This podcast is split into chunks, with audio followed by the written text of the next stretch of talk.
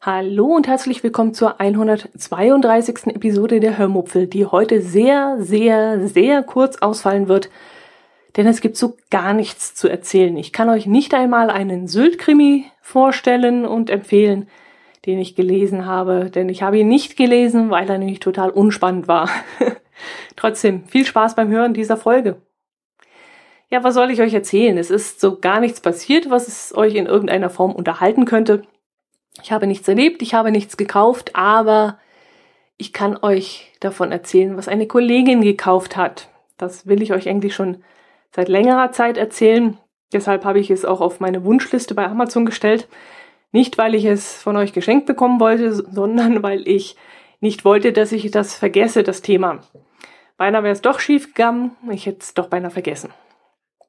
Eine Kollegin, die zwei kleine Kinder hat, kam eines Tages nämlich zu uns ins Büro und zeigte mir eine sogenannte magnetische Knete, die sie ihrem, ich glaube, sechsjährigen Sohn mitbringen wollte. Diese Knete kannte ich bis dahin noch nicht und weil die Kollegin auch darauf brannte, sie uns zu zeigen und ich natürlich auch sehr, sehr neugierig war, was das nun ist, schaute ich mir das Zeug näher an. Die Knete war ungefähr so groß wie zwei Golfbälle, würde ich jetzt mal sagen. Sie war nicht so klebrig wie normale Knete, sondern fühlte sich eher, nee, das ist falsch. Also, als ich sie in die Hand nahm, dachte ich, ich würde jetzt eine fettige Masse in die Hand nehmen. Und dann wunderte ich mich dann doch, dass das, was ich dann wirklich fühlte, eben nicht fettig war. Es sah also von außen etwas fettig aus, aber wenn man es dann in der Hand hielt, war es eben nicht fettig. Es war eine ganz seltsame Oberfläche und ich kann es auch gar nicht so richtig beschreiben. Es klebte nicht, es war nicht fettig, es war nur etwas Seltsames in der Hand. Die Knete, die ich da in der Hand hatte, war silberfarben. Es gibt sie aber auch in allen möglichen und unmöglichen anderen Farben, wie zum Beispiel Rot. Ein ganz giftiges Grün. Das Brombeer ist noch relativ erträglich, aber das Pazifikblau ist so widerlich. Also oh, das beißt in den Augen. Es gibt auch noch lila und schwarz und ich glaube so ein Rost, Rostrot, Rostgelb, also was ganz Seltsames. Alles ziemlich knallig und auffällig und genau das, was eigentlich Kinder äh, ja so begeistert und wo sie total drauf abfahren. Knete ist ja eigentlich dazu da, dass man daraus irgendwelche Figuren formt, glaube ich jedenfalls. Ich habe nämlich nie damit gespielt, das war irgendwie an mir total vorbeigegangen.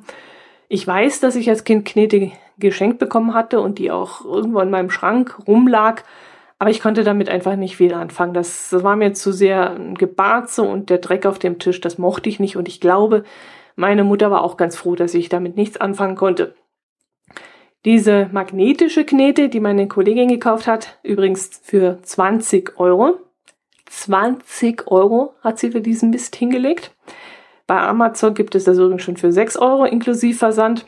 Ähm, ja, sie hat aber 20 bezahlt und diese magnetische Knete ist eigentlich nicht dafür gedacht, glaube ich, äh, dass man damit irgendwelche Knetfiguren formt, sondern man soll damit magnetische Experimente machen.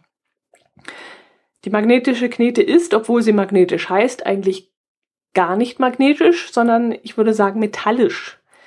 Wir haben nämlich versucht, diese Knete an einen metallischen Gegenstand zu kleben, was sie hier machen müsste, wenn sie magnetisch wäre. Sie blieb aber nicht daran hängen. Also war sie eben nicht selbst magnetisch, vermute ich jetzt mal. Dafür war der Knete aber ein kleiner, circa 15 mm großer quadratischer Magnet beigelegt worden.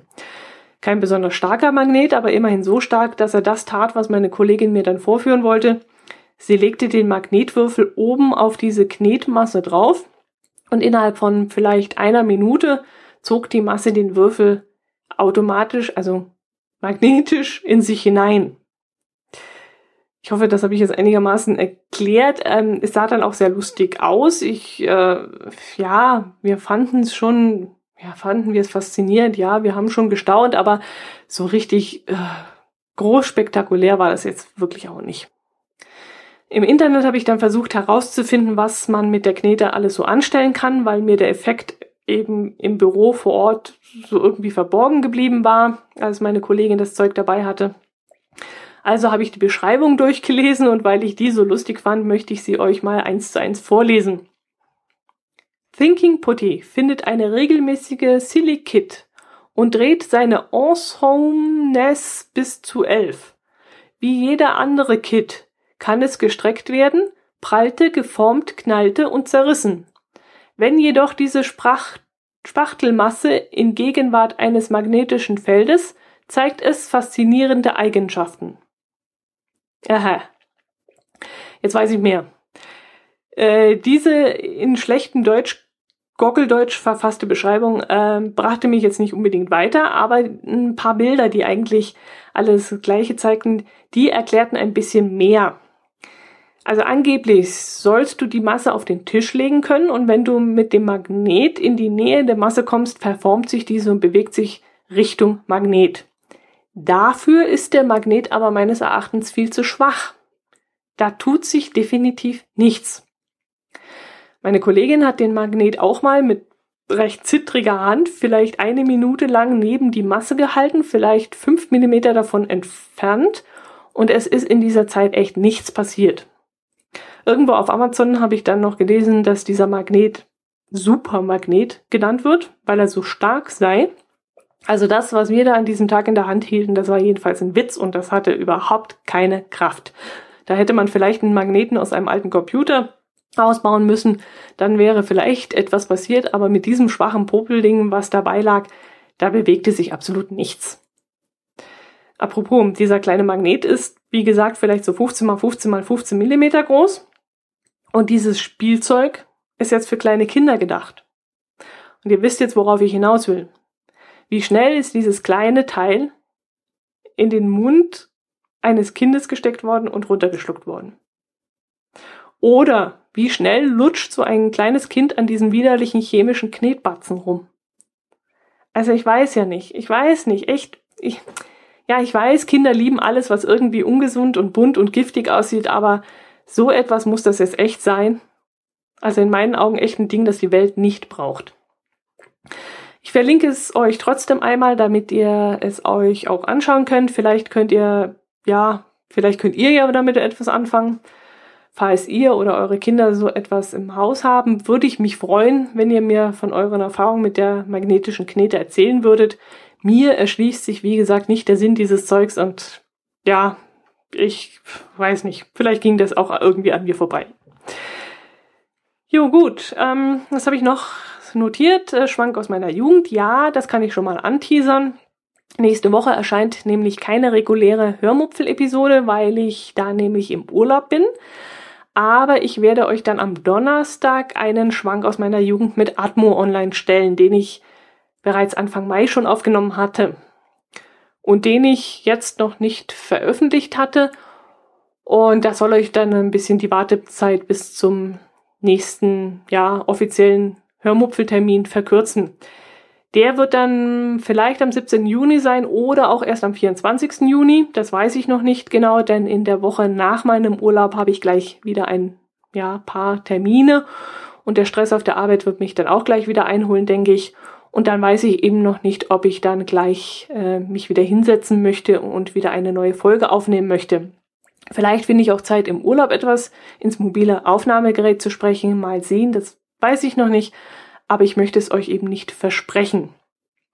Ich bin mir sicher, ihr seid mir nicht böse, wenn ich mich da nicht unter Druck setze und die Podcastaufnahmen während, mein Urlaubs, während meines Urlaubs ein wenig schleifen lasse. Also wie gesagt, nicht wundern, wenn es ein kleines Päuschen gibt. Ich bin nicht krank, sondern einfach nur im Urlaub. Und wenn ihr den Podcast in eurem Podcatcher abonniert habt, was absolut kostenlos ist, dann bekommt ihr sowieso eine Nachricht auf euer Smartphone, wenn wieder eine neue Episode verfügbar ist. Wenn ihr diesen Podcast direkt über meine Homepage hört, dann bitte ich euch auch weiterhin am Freitag nachzuschauen, ob eine neue Episode online gegangen ist. Oder ihr speichert euch am besten gleich den RSS-Feed in euren Browser und dann bekommt ihr nämlich auch eine Nachricht, wenn es etwas Neues auf meiner Seite gibt. Gut, Urlaub. Wir bleiben in Deutschland. Geplant sind zwei Stationen in Mitteldeutschland. Fahrradfahren steht natürlich ganz hoch im Kurs. Wir werden schöne Fahrradtouren machen, Tagestouren. Und vielleicht komme ich während des Urlaubs auch mal wieder dazu, ein gutes Buch zu lesen. Das ist doch eine tolle Überleitung, oder? Ein gutes Buch. Naja. Ich habe mir im Dezember ein paar Bücher bestellt, die alle irgendwie mit der Nord- oder Ostsee zu tun haben. Die meisten sind Krimis, weil ich so Herzschmerzromane nicht besonders mag, außer sie sind von Jane Austen. Dann lese ich sie doch sehr gerne. Das Buch, das ich gerade lese, oder besser gesagt versuche zu lesen, lesen heißt Sonnendeck und ist von Gisa Pauli. Am Kopf des Buchumschlags steht der Vermerk Mama Carlotta ermittelt, was ich jetzt im Nachhinein betrachtet sehr wichtig finde. Äh, da komme ich gleich darauf. Der Krimi spielt auf Sylt und handelt von einem Kommissar und seiner italienischen Schwiegermutter, die nur Mama Carlotta genannt wird. Und diese beiden Personen wollen nun einen Fall lösen. Vielleicht sind, es auch mehrere Fälle, das weiß ich jetzt noch nicht so genau. Ich bin noch nicht ganz durch durch das Buch und wenn es so weitergeht, komme ich auch nicht bis zum Ende. Also einer der Fälle ist äh, jedenfalls mal ja folgender. Ähm, seit Jahren werden auf der Insel Sylt Einbrüche verübt, die immer dann stattfinden, wenn das Kreuzfahrtschiff Arabella Station vor Sylt macht. Da die Reederei und der Kapitän sehr unkooperativ sind, trifft es sich dann doch relativ gut, dass Mama Carlotta wie aus heiterem Himmel und für mich völlig unerklärlich eine Schiffsreise gewinnt. Und während diese übermotivierte Mama Carlotta sich also auf das Schiff begibt und auf die Suche nach dem Arabella-Dieb macht, muss ihr Sohn einen Mord auf der Insel aufklären. Ein Mord, bei dem auch eine vermeintliche Antiquität gestohlen wurde. Und jetzt stellt sich dann natürlich die Frage, ob der Mord etwas mit diesem Arabella-Dieb zu tun hat oder ob der Arabella-Dieb vielleicht sogar der Mörder ist. Ja, soweit bin ich jetzt gekommen. In ungefähr fünf Monaten bin ich vielleicht 150 Seiten gekommen, was für mich wirklich katastrophal ist, denn normalerweise lese ich das Ganze dann an zwei Tagen durch. Aber ich finde so gar keinen Zugang zu diesem Buch. Die Personen sind kaum beschrieben worden. Ähm, ich weiß nicht, äh, wie ich mir den Kommissar vorstellen soll, wie ich mir die anderen Inselbewohner vorstellen soll. Die Mama Carlotta, klar, da stellt man sich irgendwie eine pummelige Italienerin in Blümchenschürze vor, aber ob das stimmt, das weiß ich auch nicht.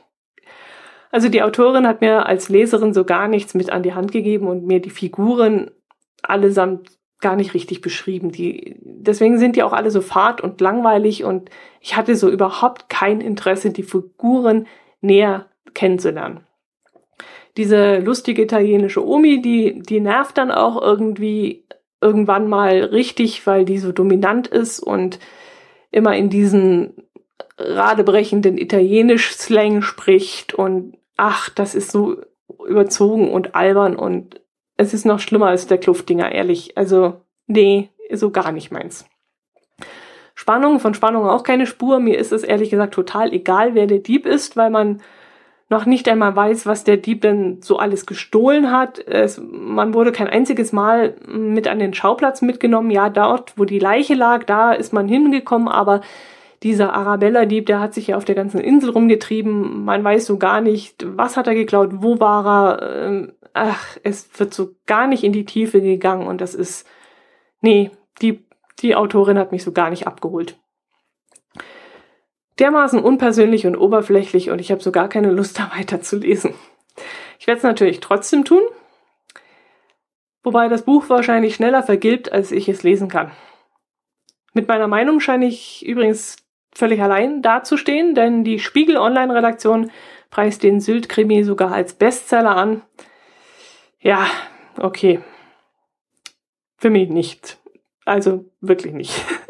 Das Einzige, was mein Interesse in irgendeiner Form wecken konnte an diesem Buch, das war auf den letzten Seiten äh, die Rezepte von Mama Carlotta, zum Beispiel Fritelle oder eine italienische Kokostorte oder Salsa Verde oder solche Dinger. oh, jetzt bin ich schon ganz heißer, wird Zeit, dass ich aufhöre. Ja, und das ist vielleicht äh, ganz nett geschrieben aus, aus Sicht dieser Mama Carlotta und äh, ja, wem es gefällt, ich hätte es jetzt nicht unbedingt haben müssen, aber es war dann nochmal ein netter Abschluss, den ich dann äh, schon mal vorgegriffen habe. Also ich habe es dann mal von hinten angeguckt und da waren eben die Rezepte zu sehen und ja, da freue ich mich jetzt hoffentlich noch drauf, dass ich das nochmal durchlese.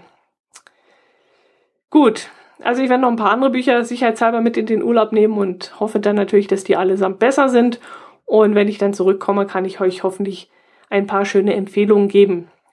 Bis dahin hoffe ich, ihr bleibt mir treu und freut euch hoffentlich auf ein paar Urlaubserzählungen, die es dann auch bestimmt wieder geben wird. Wir haben einige Pläne für die Zeit und werden bestimmt viel erleben.